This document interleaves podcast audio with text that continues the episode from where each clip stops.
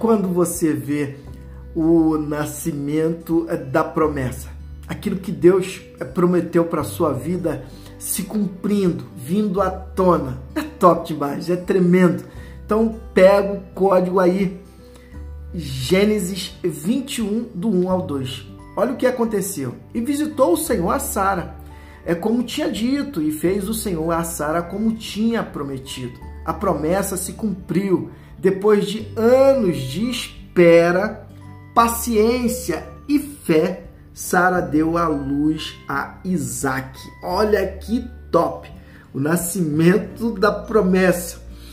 Nossa jornada pode ser longa, cheia de obstáculos, mas quando permanecemos pacientes e confiantes, vemos as promessas de Deus se materializarem em nossa vida.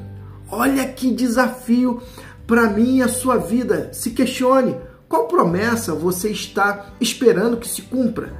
Celebre cada pequeno passo em direção a ela, cada vitória, cada micro resultado, mas siga em frente, seja paciente e tenha convicção de que a promessa de Deus, ela se cumpre na sua vida. E que Deus te abençoe.